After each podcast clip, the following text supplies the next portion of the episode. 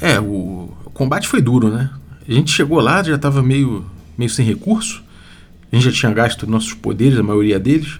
Mas a gente já tinha alguns truques na manga, né? Então isso aí pôde garantir aí uma, um combate decente. A gente conseguiu voltar aí com, com experiência e com algum tesouro, né? Conseguiu um escudo, um escudo mágico aí pro guerreiro que vai, vai permitir uns jogos mais tranquilos daqui em diante o que a gente começou ali ser meio sem recurso e com como tinha muito minion pro dragão, a gente acabou é, tendo uma dificuldade ali na economia de ação, mas felizmente aí o nosso nosso mago conseguiu é, acabar com alguns deles aí com uma magia diária, eles deram mole em determinado ponto ali, a gente conseguiu ampliar nossa vantagem.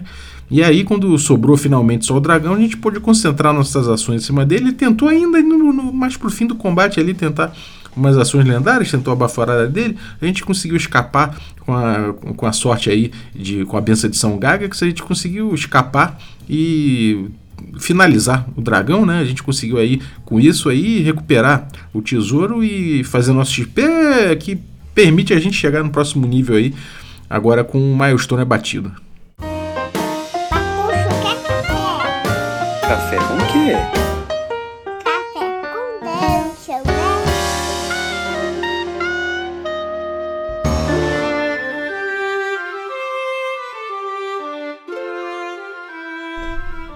Bom dia, amigos do Regra da Casa. Estamos aqui para mais um café com dungeon na sua manhã com muito RPG. Meu nome é Rafael Balbi e estou abrindo aqui a D&D Cyclopedia, bebendo meu café ovelha negra delicioso que você pode conseguir também para você para amanhecer tomando um, um café artesanal e um café especial purinho, sem as impurezas da indústria, inclusive com um sabor muito mais claro que você consegue beber inclusive sem açúcar, sem problema nenhum, fica ainda assim fica bastante bastante gostoso, quase docinho. Então, pô, recomendo demais. Se você quiser, você pode comprar em ovelhanegracafés.com.br, é, beber o café que apoia o Café com Dungeon, né? E você pode usar o cupom Dungeon Crawl, tudo maiúsculo, que você consegue ainda aí um, um café ainda mais acessível. E se você quiser um cupom especial, você pode se tornar um assinante do Café com Dungeon que eu te passo. Aí você me consulta lá no Telegram, que é um grupo muito maneiro que você vai ter acesso, com gente que gosta de trocar ideia de RPG de vários jogos diferentes. Além disso, você participa de sorteios dos nossos parceiros e recebe conteúdo extra. Então vamos lá, picpay.me barra café com dungeon e, cara, aí você já ajuda a gente a bater a próxima meta que vai liberar um documentário de RPG e também vai permitir que a gente tenha a nossa coluna de Cutudo com a Aline uma vez por semana. Então, picpay.me barra café com dungeon e torne-se um assinante, apoia esse podcast. Hoje eu estou abrindo a D&D Cyclopedia e vou falar aqui dessa... Eu comecei né, no episódio passado a falar do D&D com um viés um pouco não violento, né? A gente pegou Eyes Unclouded, que é uma série de aventuras na, na enciclopédia passada, e que fala de uma série dessas, dessas aventuras inspiradas nos estúdios Ghibli, né? Que é um paradigma interessante para todo mundo que está trabalhando aí RPG com, com, soluções não violentas, né? É... E eu estava pensando bastante a respeito disso. É... E eu vou falar um pouco sobre. Aqui na, na coluna, eu vou falar um pouquinho sobre o, o o projeto do Patrick Stewart, né, que ele vem trabalhando aí, que é o, o Soft S D&D, que é um jogo que ele tem trabalhado com voltado para essa para esse tipo de fantasia do estúdio Ghibli, né? E também com essa proposta de não violência, eventualmente até para crianças. Isso é uma coisa interessante, eu vou trabalhar em paralelo outras coisas, obviamente aqui na coluna no D&D Encyclopedia, mas isso é uma coisa interessante que eu queria abordar, mas para introduzir um pouco esse assunto aqui, para a gente começar a debater, eu queria falar um pouco sobre a natureza do combate no RPG, né? É, é, o, o, RPG ele tem uma carga que evoluiu, obviamente, de wargames, a gente sabe disso. E os wargames eles são um, um jeito ali de você é, reproduzir né, batalhas da vida real na mesa. É, eventualmente tinham situações ali que eram retratadas com muita, bastante fidelidade, né? inclusive em termos de forças, e por meio da estratégia e tudo mais, você tentava reverter esse tipo de coisa. O DD ele acabou trazendo, é, juntando né, é, esse, esse aspecto tático com um aspecto de, de ficção, né, de trabalhar uma natureza diegética ali, um mundo fictício junto com isso, estabelecer, é, criando com uma narrativa emergente, né, é, no fim, uma, um, um bolo né, de, de fatos ficcionais ali. E dentro dessas, dessas agendas do RPG, né, a gameista, a simulacionista e a narrativista, a gente tem ali uma, uma ideia surgindo ali, né, de que realmente o, o, o combate, quando aparece no D&D, ele já não é, já não tem mais esse, esse, esse, esse fim de você botar na mesa ali e, e, jogar com seus amigos, testar o combate ali daquela forma, né? É, começa a aparecer a ideia do combate que ele, ele, se presta a determinados fins que os personagens buscam, né? E que não necessariamente são combates em massa e tudo mais, são situacionais. O que a gente vê ali é surgindo um paradigma de que o, o combate no D&D, quando ele surge, ele não é uma coisa que você busque é, reproduzir. Você, na teoria, você olhando sistematicamente o D&D antigo, ele não é, ele não traz estímulos para o combate. Né?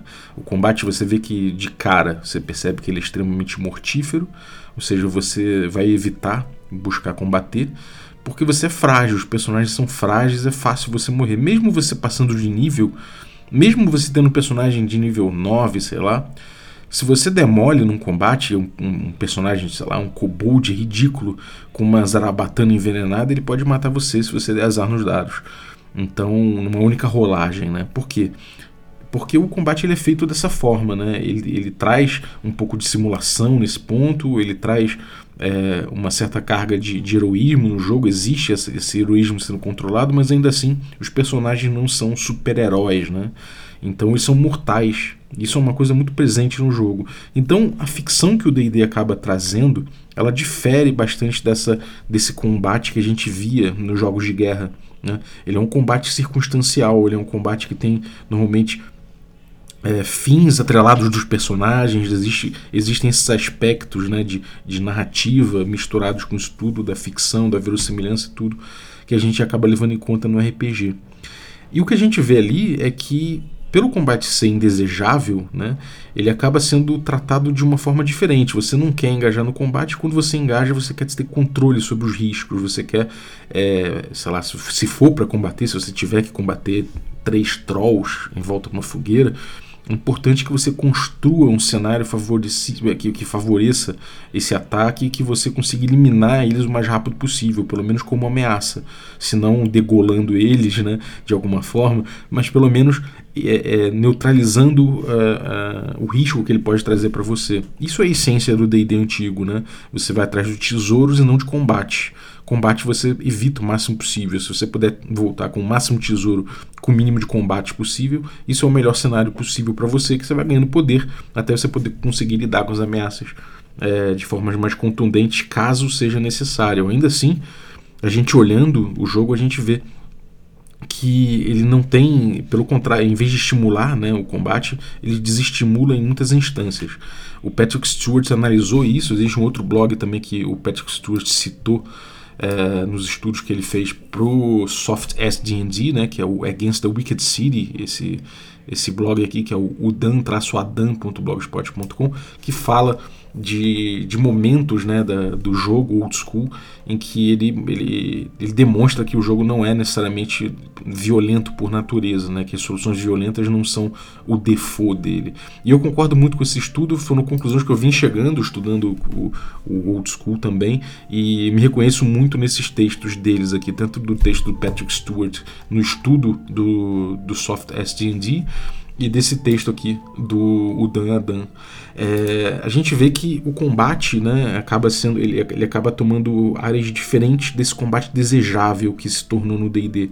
Se a gente pegar a história do DD, a partir do, do ADD, segunda edição do ADD, Beckme e toda a partir desse ponto, a gente começa a ver que o combate é uma coisa que as pessoas começam a gostar por mais que seja perigoso demais, ele era um momento empolgante do jogo, né? Quando você, afinal de contas, assume o risco ali, joga os dados, aquilo ali era muito empolgante. Então as pessoas começaram a querer mais, começaram a gostar de jogar o, o encontro de combate, desejar mais o combate, trazer mais o combate para o jogo. Só que isso tem um problema muito claro, né? Em primeiro lugar, porque o jogo foi evoluindo para um dos aspectos, um de seus aspectos, que é o aspecto de contar uma história. E quando você começa a querer contar uma história, um combate letal e indesejável É, quer dizer, ele fica letal e indesejável. Você não quer perder o personagem. Ele, você está querendo contar uma história, ele é o teu protagonista, você não quer perder esse personagem de bobeira. Né? E, e de outra forma, você quer aproveitar o combate como uma oportunidade narrativa também. O que, que esse combate significa? O que que tá o, o, esse combate é o que que é, como é que ele desenvolve os personagens aqui né? É, então esse, isso tudo leva o combate a, a uma nova percepção que fica muito clara no D&D terceira edição 3.0, 3.5, que é a ideia do combate como aparecendo muito forte como combate como esporte. De novo, como o combate do wargame, né? Ele tem essas minúcias táticas e tudo mais para que você consiga é, aproveitar o combate, para que ele seja uma parte importante do jogo em que você consiga é, trabalhar suas opções, as opções táticas, que você consiga engajar com o combate constantemente, porque ele é uma parte que passou a ser desejável no jogo. Então o jogo foi se tornando um jogo palatável para se experimentar o combate. O combate passou a ser algo desejável. Essa diferenciação do, do, do combate como esporte e do combate, e do combate como guerra aparece no, no na comunidade internacional aqui de, de RPG, né? aparece no, no, no N-World, que tem, tem bastante, bastante saída. Vários blogs é, discutiram em cima disso, é, debate também no, no YouTube você vai achar. E eles colocam esses dois paradigmas né? do combate como esporte e do combate como guerra. O combate como esporte é esse combate desejável, né? É o combate que você vai experimentar sua performance, que você vai analisar a performance e, e que para que você tenha a, chance de, de experimentar isso tudo, né? Você precisa que tenha um certo equilíbrio né? Se você não tem equilíbrio, o combate ele mal acontece. Ele acontece de uma forma muito pontual, muito direta. Você nem usa é, todas as, as, habilidades que o teu personagem tem, todos os recursos que o seu personagem tem. E a partir da terceira edição, principalmente, mas já no Backme e, não, e, no AD&D segunda edição, você já tem muitas opções para criar o seu personagem para o combate. Né? Você já vê o gosto por combate surgindo ali, inclusive porque você tem ali é, é, essa, essa coisa do D&D contar história, né? Então o combate entra é, dentro disso também, misturado com isso e com certos fins narrativos também. Então esse combate tem que ser possível, tem que ser um combate palatável. Você começa a moldar o jogo para que haja equilíbrio. Por isso que se fala tanto em equilíbrio né, no, no combate do, do, do, do, da terceira edição para frente. Isso é muito importante que haja equilíbrio. Né? Você quer entender, inclusive, o nível de desafio que você vai propor como mestre para cada grupo, para que eles encarem essa performance do jogo, né? para que eles encarem esse tipo de coisa, para que eles consigam engajar com esse lado né, do combate. E o que a gente vê que o D&D original traz, em contraste com os wargames, é justamente um combate que não é um combate por esporte, é um combate por guerra. E nesse combate por guerra, uh, a vida está em jogo, é uma coisa importante de estar tá em jogo, né? É, ele, ele traz o, um realismo maior para a questão do combate. O combate não é uma coisa que você queira experimentar porque ele dói, porque ele machuca, porque ele mata porque o combate ele é pior para todo mundo, né? E se você chega no combate, ele é uma situação extrema e que quem buscou o combate ou porque perdeu a cabeça, provavelmente vai se dar mal, ou porque planejou esse combate, resolveu é, tomar as chances e vai levar em frente isso aí pra, da melhor forma possível, com a melhor tática possível para acabar logo com ele, para mobilizar é, imobilizar o, o, os riscos para poder controlar a situação e acabar com tudo, né? E poder impor sua vontade e poder é, acabar com, com ameaça, alguma coisa assim. Então a gente vê que esse tipo de, de coisa, né, esse tipo de combate, essa visão sobre combate, ela tá muito explícita, é muito fácil você chegar nela no D&D antigo. Por outro lado, se você buscar o, o, o combate como esporte no D&D antigo, você vai provavelmente se frustrar muito, porque não há equilíbrio, né, nem sempre, né, na verdade quase nunca o combate é uma, uma boa opção.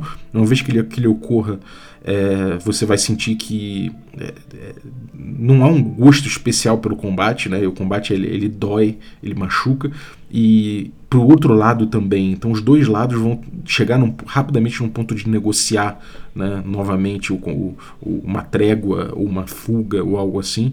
E o que está em jogo vai ser vencido, né? Você chega logo no que está em jogo E isso é uma outra visão de combate. E não tem certo aqui nesse ponto. É, gostoso. Tem gente que adora fazer, é, usar o combate. Né? A gente viu inclusive uma thread recente do, no Twitter do Thiago Rosa falando sobre como utilizar o combate no jogo. Né? E ele fala de utilizar o combate como uma expressão do jogador, como um jeito de imagino ali de construção de personagem, né? Você tem agendas ali que você é, coloca no combate como, como foi o que a gente viu surgindo da ideia? Existe, existem jeitos interessantes de tratar o combate, de fazer ele ficar emocionante e dele, e dele render ao longo, do, ao longo da vida né, do, de jogo. É importante que os sistemas que busquem o combate como esporte façam que ele seja interessante, que ele se prolongue de certa forma, que ele tenha toda uma, uma narrativa embutida nele, que ele possa é, representar questões narrativas, que ele possa representar ali um além do, do, do próprio combate tático, das opções táticas e opções de customização, que ele possa representar alguma coisa naquele jogo, né? Já o D&D antigo não, o D&D antigo ele não traz isso de forma alguma. O combate dele é esse combate a ser evitado. E aí eu vou trazer aqui alguma a leitura que o Patrick Stewart fez e, e que o, o, esse outro blog que eu citei, né, que é o que é o, o Dan Adam, né? Eu vou aqui de compartilhar com vocês a leitura que eles fizeram que leva até o jogo, o Soft SD&D, que é um jogo não violento. E me parece que é mais fácil você chegar no D&D não violento por esse caminho, mesmo se você estiver na quinta edição, né? Essa coluna aqui ela se presta muito para o D&D de todas as edições, mas principalmente D&D quinta edição. E eu vou querer trabalhar com você justamente essa coisa do, das possibilidades de jogo não violento para o D&D quinta edição. Né? É, de que pode ser legal isso, né? a gente fala isso, parece que vai deixar de lado o principal pilar do jogo, mas a verdade é que o pilar de combate do D&D quinta edição ele é muito, é, ele é muito proeminente, né? o jogo se amarra muito em cima desse pilar e acaba ofuscando muitas vezes os outros para os grupos, para a maioria dos grupos aí. Então acho que é uma coisa interessante da gente ter a oportunidade de equilibrar de novo esses pilares no D&D quinta edição e é mais para aí que eu vou chegar. Eu vou citar muito D&D Old School, porque esse, esse estudo aqui, que esses dois estudos aqui que eu vou trazer, eles vêm do old school. Mas é aquilo que eu já falei aqui no episódio: o old school tem muitas lições para o DD quinta edição, assim como o RPG moderno também tem. Então acho que a partir disso a gente vai entender. A minha opinião é que é mais fácil você chegar num jogo que, que trata, é, que, que tem é, um DD não violento, né, através, é, por mais paradoxal que possa ser, através do combate como guerra. Né? Se você entende o combate como guerra e a função dele no D&D original, fica mais, você está a um passo de chegar num jogo não violento, com pequenas modificações. Ao passo que se você pegar o jogo, o, a, a, guerra, né, o, a guerra, com, desculpa, o combate como esporte, você já embutiu, você já imbuiu o, jogo dele e ele já se tornou uma coisa extremamente é, é, encapsulada dentro do jogo, né? Você, você vê que o D&D quinta edição, o D&D terceira edição, o D&D quarta edição, eles acabam trabalhando o combate na própria engrenagem do jogo. Não existe uma modularidade que seja fácil você tirar isso. Os personagens são construídos para isso, eles têm esse lado muito claro, as opções do jogador para construir personagem e até a customização do personagem passam muito pelas opções de combate que ele representa.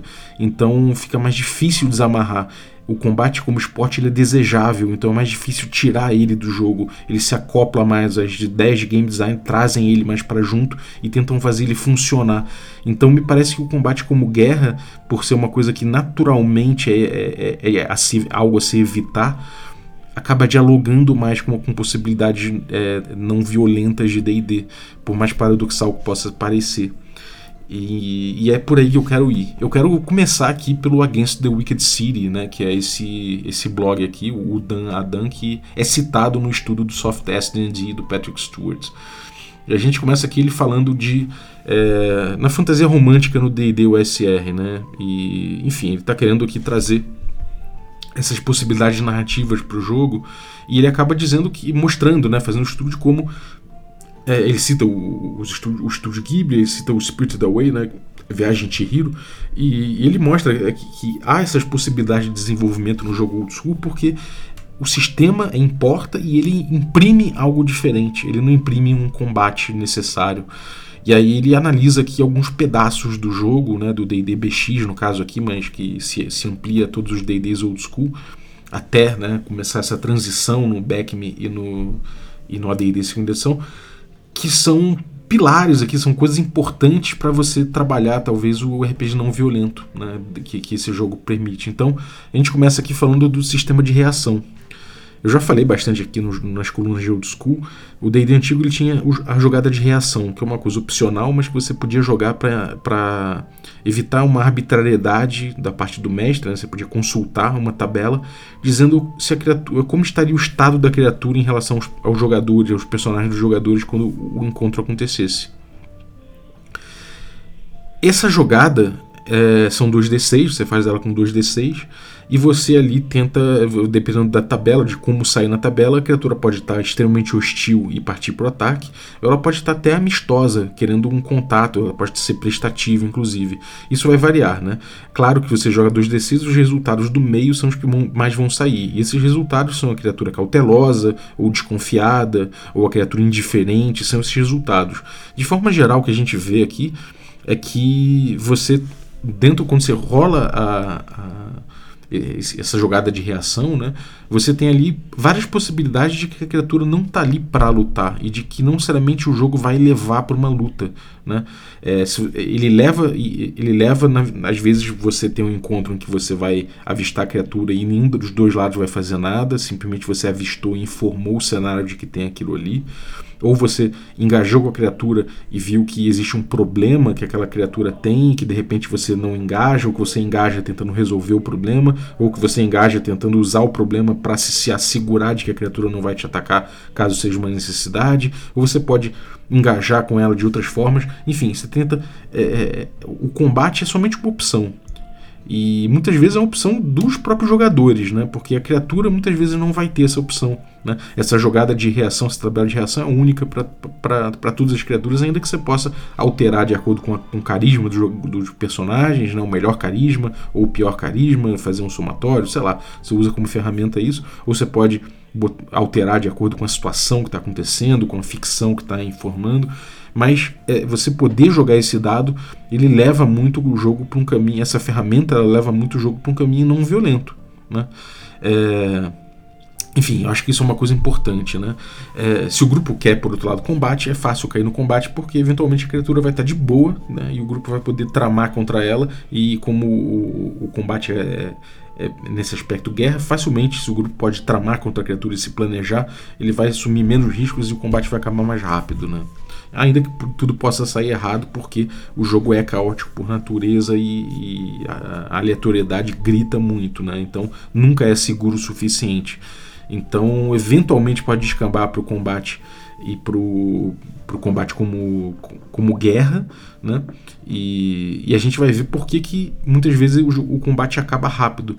Porque além do da gente ver que, né, que, que os personagens são mais frágeis, é, é mais fácil um personagem morrer ali, ele tem 2 HP, uma bordoada ele morre. Né? Além disso, é, além desse risco maior, dessa fragilidade maior, as criaturas mesmo se organizam né, no combate.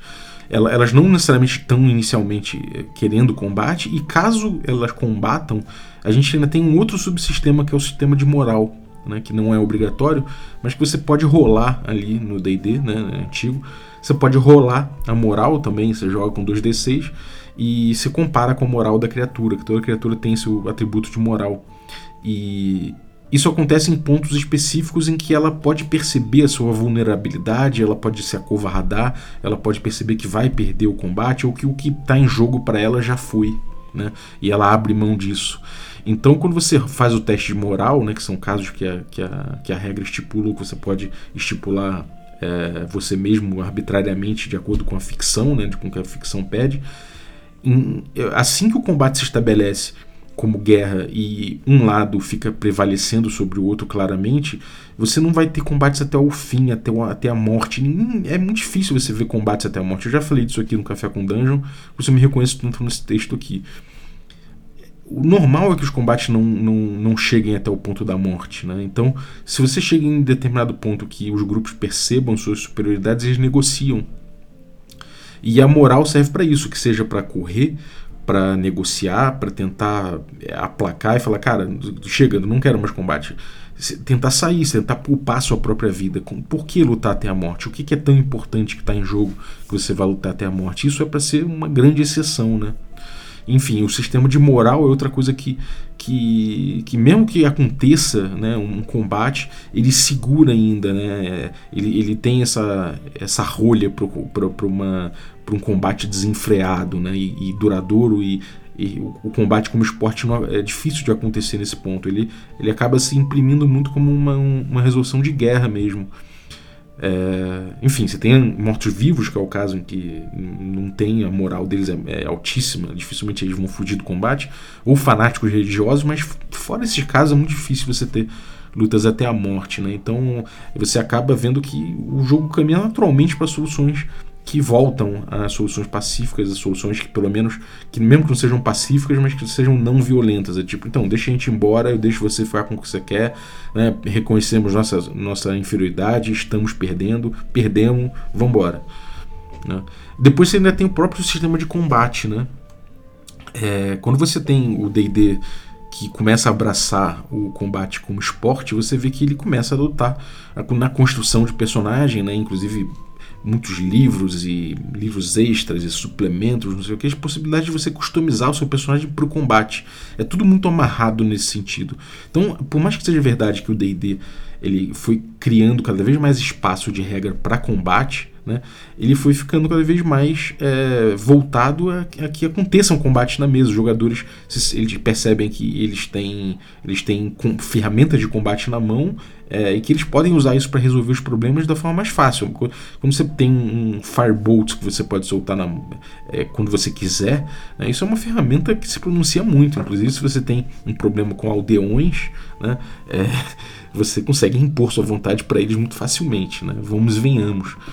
Então, por que você não resolveria os problemas através da violência, né? Principalmente quando o D&D ele, ele, ele, tem esquemas ali para você entender o, os níveis de dificuldade e, e, tem recomendações a respeito de quantos combates você precisa botar para exaurir os recursos dos personagens e isso é tudo muito amarrado na experiência né, do D&D. Quanto mais é, foi avançando na história, mais esse combate desejável e trabalhável em cima foi aparecendo. Então isso se reflete inclusive na criação dos personagens. O D&D Old School não é assim, né? Você tem poucos hit points, você tem poucos recursos para combate. É, se você der azar, você morre. Se você der sorte, você pode conseguir feitos incríveis é, de combate, inclusive. Mas isso torna o combate acaba é, é ficando mais pontual, né? É, então, nesse estilo de jogo Sword and Sorcery, é mais fácil você perceber que o combate não é uma coisa que se imprime naturalmente no jogo, pelo contrário, é uma coisa a ser evitada. Né? Então, é, e, e, quando ocorre, você busca é, é brigas injustas, né? É, você, brigas, você, você, você tenta o, o, o desequilíbrio, você busca o desequilíbrio. Né? Então você não tem sempre e, muita, e, e, muitas vezes não vai buscar justamente a força bruta para resolver tudo. Tem que encontrar outras formas de, de se suceder, suceder, bem. Outra coisa que ele cita aqui são os retainers, né? os, os, os ajudantes. E os ajudantes no D&D antigo eles cumprem um papel importante e por mais que também na lenda né, eles sejam a simples bucha de canhão, na prática a gente entende que acaba você tendo ali uma comunidade. O, o, jogo precisa se exprimir a partir de, é, do cenário que ele, que ele tá, da realidade que ele se coloca. E se você começa a tratar uma comunidade como, como fonte de bucha de canhão para você matar na dungeon, para morrer por você na dungeon, rapidamente é, essa comunidade vai entender o grupo dessa forma, de que é um, é um grupo que está oferecendo dinheiro, mas que no fundo ninguém volta. Né? Não é, é, é, um grupo que é nocivo àquela comunidade. Inclusive a comunidade que se forma em torno dos, dos jogadores, dos personagens dos jogadores como é, como uma companhia de, de, de, aventureiros que se, que se metem em perigos para tentar voltar com tesouros, isso gera uma comunidade grande. Essa comunidade tem força, força inclusive. Inclusive, essa comunidade pode usar o combate como guerra contra os jogadores. Né? Então é importante que os jogadores tratem essa comunidade que se forma de um jeito interessante. E enfim, eles, eles acabam tendo mais poder do que seus retainers, mas os retainers são um grupo, né? Eles vão, vão crescendo. É, e, e, acaba que isso é uma coisa importante de se tratar. Você, quando começa a tratar como comunidade, né, isso tudo, você começa a individualizar esses, esses personagens e isso começa a trazer aspectos de comunidade para o jogo. Né? Fulano é um tocheiro que tem que está se metendo numa, numa, numa caverna fétida para tentar sair com dinheiro porque é, ele tem objetivos perante sua família, ele tem que salvar sua, sua família, ele tem que comprar a liberdade do seu pai, esse tipo de coisa. Então você começa a individualizar e trazer esse tipo de coisa para o jogo, né? Então, é, se você não quer que os, os, os retainers fujam, né, quando você precisar mais deles, é importante que você é, consiga de repente estabelecer no meio de uma jornada um ponto onde haja recreação, haja pontos de contato, haja é, momentos em que o grupo pode dividir as coisas e fortalecendo esses laços. Uh, esses laços comunais, né? esse grupo que se forma, essa companhia que se forma em torno dos aventureiros. Isso é muito interessante. Isso aqui foi o que foi citado pelo, pelo Patrick Stewart, aqui, o blog dele é o Falso Machine, e ele tem uma série de artigos em que ele vai trabalhando esse, esse conceito do soft ass D&D, que é tipo algo do D&D bunda mole, né? E, e, é engraçado porque ele coloca esse termo assim e é, é, na verdade o que ele está querendo aqui é um D&D não violento, né? O D&D que a violência ela não necessariamente ocorre e, e, e a gente pode entender como ela está muito próxima de, do, do, de um jogo que trata a violência como guerra, né? É, é muito é, o Patrick Stewart está chegando lá muito fácil né? Muito muito não vou dizer fácil né? Obviamente ele refletiu muito ele trabalhou muito mas as ideias dele estão logo na esquina sabe? Você vê que não foi ele não precisou ir muito distante para conseguir isso e eu vou botar aqui, ele, ele fala das, das influências dele de Ryutama e de Mouse Guard, mas que ele retrabalhou porque esses dois jogos têm questões mecânicas ali que não funcionaram para ele. Né? Ele conseguiu imprimir mais facilmente desse jeito que ele vai falar agora, usando o, o, chassi do D&D original, né? o D&D BX, D&D Old School. É, a primeira coisa que ele coloca aqui são as, as, as tabelas de reação ghibli, ghiblinescas, né? A, a, ele analisa, ele fala que originalmente ele sempre pensou na tabela de reação como uma coisa que levasse ao combate, mas ele olhando de novo ele viu que não, que se você joga 2d6, os resultados normais ali vão ser o, a criatura do pouco amigo, a, pouco, poucos amigos até indiferente, né? Pode ser que ataque até desinteressada, isso aí são, não são cenários de combate inicialmente, ainda que possam escalar, inicialmente não são cenários de combate para reação das criaturas, e que você, você só tem realmente uma, uma entrada aqui de hostil e ataca se você tirar um e um né, nos dados. Ou se você tiver menos por conta de alguma penalidade, alguma coisa assim. Então você vê que ele reconhece que de fato é uma chance em 36 de haver combate no jogo direto por conta do, do da, da, da, tabela de reação. Então ele, ele confirma o que a gente viu no outro blog, que de fato é, o combate no D&D, ele não é, ele pelo, pelas ferramentas que o D&D traz, ele não é a, a, a, princípio uma coisa imediata na ficção, né? Isso, isso, é uma coisa que ele aparece realmente como uma exceção, bem no, no, no tipo do, do, do combate como, como guerra, né? E, enfim, a gente tem essa, essa tabela, né? 2 ou menos é, hostil e ataca, 3 a 5 ele não é amistoso e pode ser que ataque, 6 a 8 ele é neutro e incerto, 9 a 11 ele é indiferente, desinteressado, 12 ou mais ele é amistoso e, e, e prestativo. Né? Então, é, porra, é, são poucas soluções que levam à, violência né, nesse, nessa tabela de reação. Então ele retrabalha essa tabela. Ele coloca que dois ou menos o, o, personagem é, tá, tá com raiva de alguma coisa. 3 e 4 ele tá, ele tá querendo ali manipular, ele tá querendo enganar o grupo. 5 a 6 5 e 6, né? Ele tá, ele tá meio chateado, ele tá ali meio triste com alguma coisa. 7 e 8 ele tá curioso. 9 e 10 ele tá com uma vontade de socializar, ele tá com a veia social dele é, funcionando mais ali. 11 ele tá impressionado com o grupo. E 12 ou mais ele tá muito feliz, ele tá é, transbordando de felicidade. Então, é, de forma geral aqui, você vê que todos os. É, do, do, exceto ali o triste, né? O, o personagem que está triste, todos os outros acabam trazendo é, relaciona, relacionamentos imediatos com o jogador, com os personagens dos jogadores, diferente da tabela é, original, né? Então você vê que ele, ele joga mais né, para uma relação, para um relacionamento. Ele busca mais o relacionamento. Então isso já começa a dar uma cara para o soft SDD. Depois ele aumenta a, a, complexidade do sistema, né, desse, dessa ferramenta no sistema, porque ele coloca outra coluna. Né? Então você. E ele propõe que você, em vez de jogar 2D6 para cada coluna, que você joga um D12, porque ele não tem a necessidade mais de concentrar a maioria dos resultados né, do, do, do 2D6 que acontece entre, eh, ali no, no na, na, faixa do meio né, da tabela, ele agora fala para você jogar um D12 porque tanto faz, né? ele está ele, tá botando só possibilidades de interação ali. Então você joga um D12 para essa, essa tabela que ele retrabalhou, depois você joga numa segunda tabela que traz a motivação, né, o motivo pelo qual a criatura está daquela forma. Então, se você tirar um, a criatura está daquela forma por conta de uma mudança ambiental, você tirar dois, dois e três, ela está daquela forma por conta de uma mudança social, cultural. 4 e 5, ela tá assim por, por conta de uma alteração num relacionamento próximo dela. 6 e 8, 6 a 8, ela tá ali daquela forma porque existe um outro agente ou grupo que está que tá influenciando ela. 9 e 10 há um objeto, um tesouro ou um recurso que ela pode ter ou querer, né, que está fazendo ela ficar assim. 11, um efeito mágico e 12, os próprios personagens dos jogadores.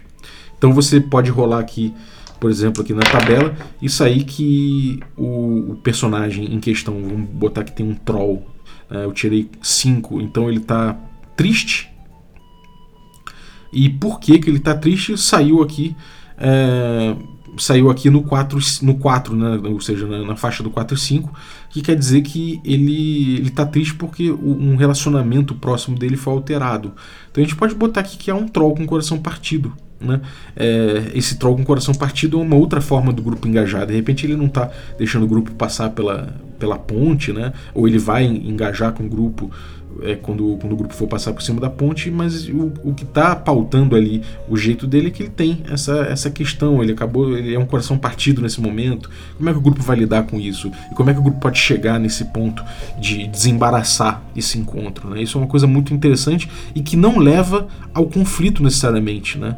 É engraçado que pode acabar no conflito se os jogadores quiserem, se os jogadores olharem o troll, não quiserem nem trocar uma ideia com ele e tentarem de fato é, com um pensamento de, de, de, combate como guerra, né? Ele pode tentar criar uma situação em que o troll fique é, desamparado e eles vençam o troll, eliminem o troll facilmente, mas o ponto de partida aqui de toda a construção da cena é outro. Né? A gente está vendo aqui que a gente traz outras cores para aquilo. Né? Então, se você é, quiser, você pode descrever e dar uma antecipação justamente do troll, do, do, do, coração partido do troll, em vez de antecipar o perigo do troll ali embaixo, né? Ele, ele é um perigo de fato, né? Você pode trazer isso na, na tua descrição também, mas você pode antecipar certas questões ali do que está acontecendo com esse troll, né? Então, de repente, o grupo pode se oferecer para tentar intermediar é, uma, uma resolução em relação ao relacionamento dele. Pô, de repente o grupo não precisa combater, não precisa pagar, não, ele simplesmente um consolo né, para o troll pode ajudar. Enfim, é muito curioso como ele vai trabalhando isso e a gente vê que com pequenas modificações né, ele já começa a chegar num DD antigo não violento. Né? Ele coloca aqui outra coisa em relação às linguagens. Né? Ele fala que, bom, é muito interessante realmente essa coisa das linguagens é, funcionar como, uh, sei lá, como na vida real, que você tem muitas é, é, culturas com linguagens diferentes e tudo mais e que isso acaba funcionando quando você encontra uma grande quantidade de pessoas ali em, contexto de cidades e tal.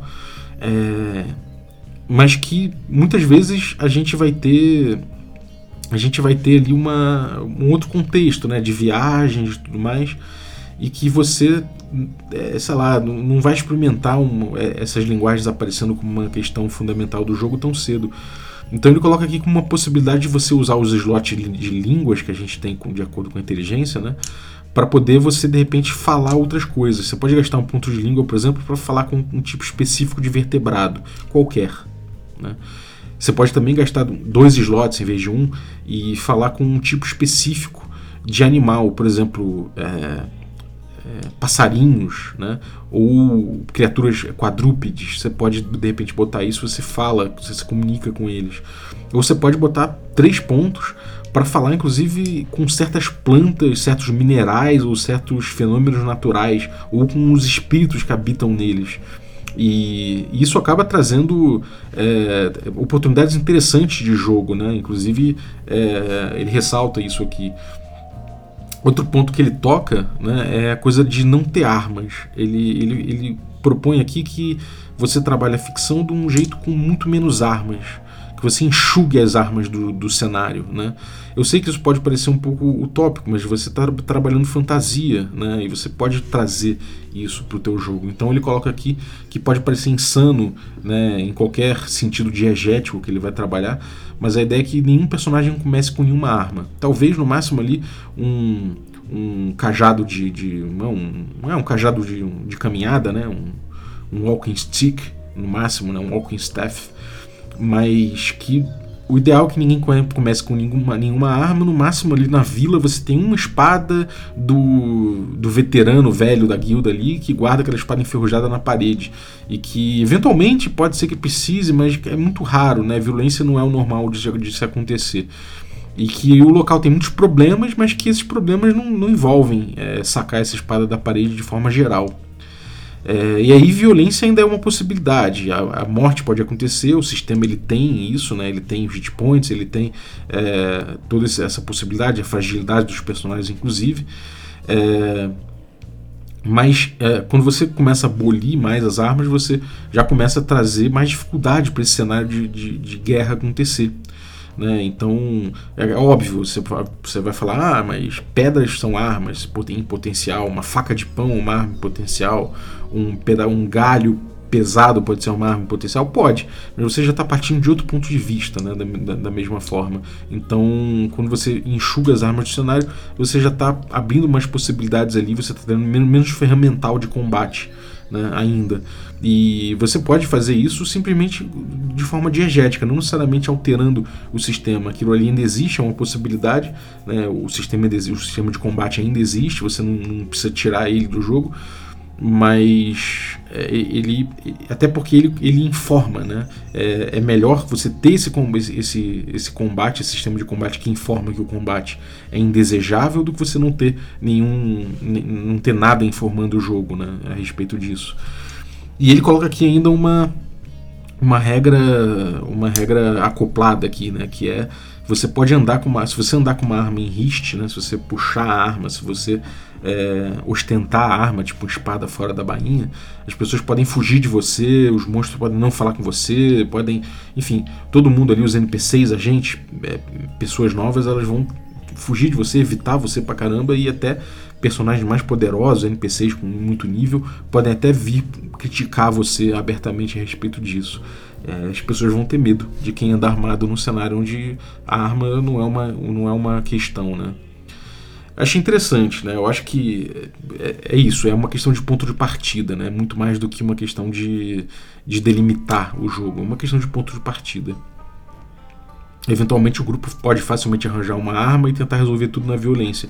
Ainda assim, a gente vai ver que o grupo ainda assim vai correr os riscos que o sistema impõe. Depois a gente tem aí XP por amizades e por comida, que é uma coisa muito interessante. Realmente, o motor narrativo do XP por Gold é uma coisa que pode levar os jogadores a quererem subjugar os demais, né?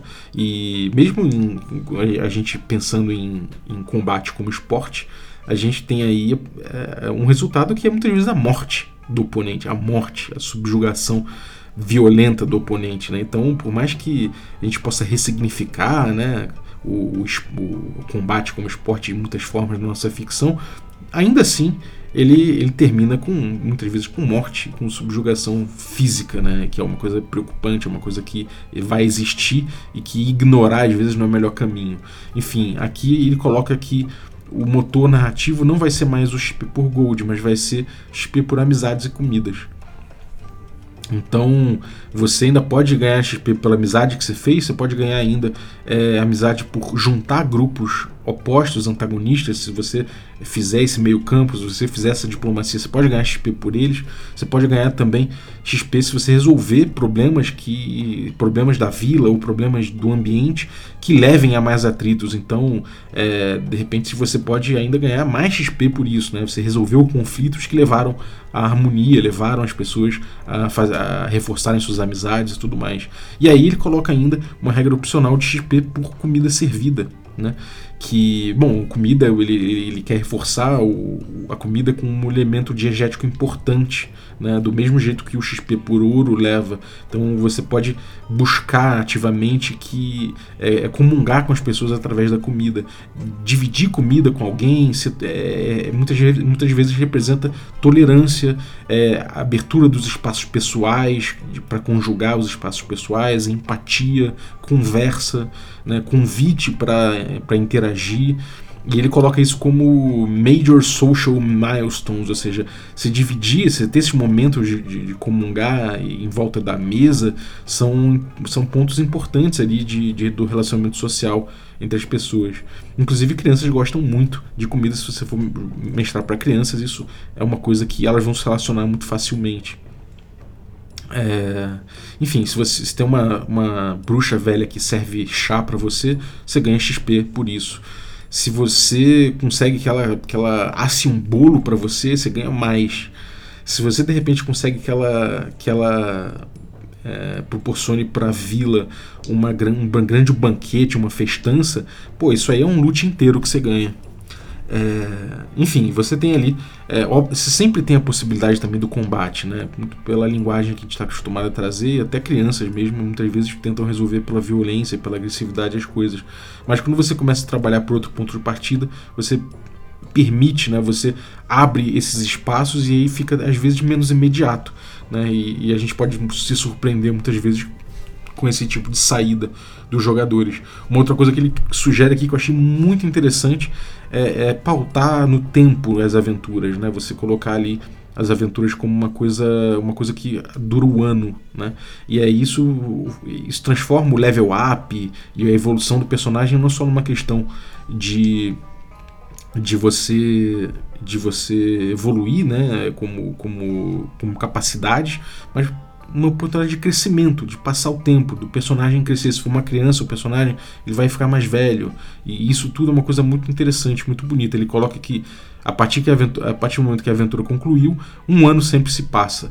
E isso faz com que você tenha essa elasticidade né, no tempo e você permite que se cozinhe as relações, os relacionamentos, os impactos. Você permite que esse tipo de coisa aconteça, que eu achei muito interessante a gente tem também a coisa dele botar, dele trazer o, as, as, comunidades, os ambientes né, para o jogo. Isso aí vai solidificar, vai ajudar a ancorar um pouco é, essas relações com, comunais, né, essas relações aí entre as pessoas, porque elas têm um local, elas têm uma, uma vila, elas têm algo ali que, que dialoga com a aventura de alguma forma né, e estabelecem relacionamentos.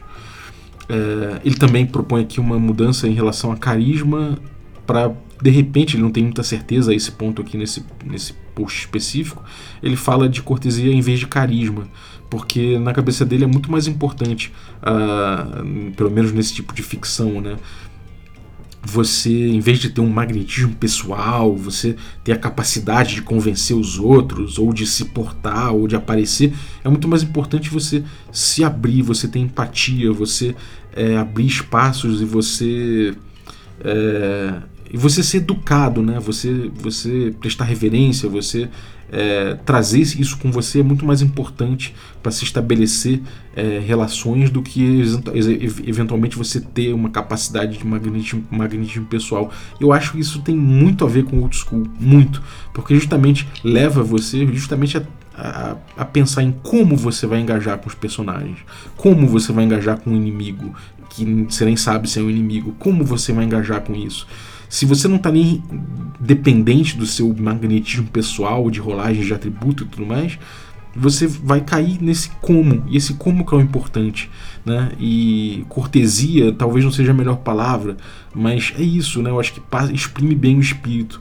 Você, em vez de ficar dependendo do seu magnetismo pessoal, você vai entendendo como você vai fazer essa parada, assim, uma um, uma, uma, coisa ali, uma, uma, uma, questão inata sua, né? É, que eu acho que funciona muito, né? E, e, casa muito com o folclore que ele quer passar.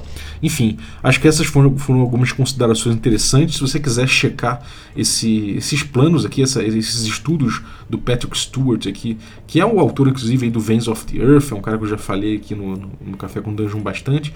Você pode vir aqui no blog dele, eu vou deixar o, o link aqui, ó, falsomachine.blogspot.com, se eu não me engano ganhou até N's algum, é, por conta de alguma coisa que ele, que ele, escreveu aqui. O cara é muito bom e esses estudos dele podem trazer muitos insights para você no D&D quinta edição, né?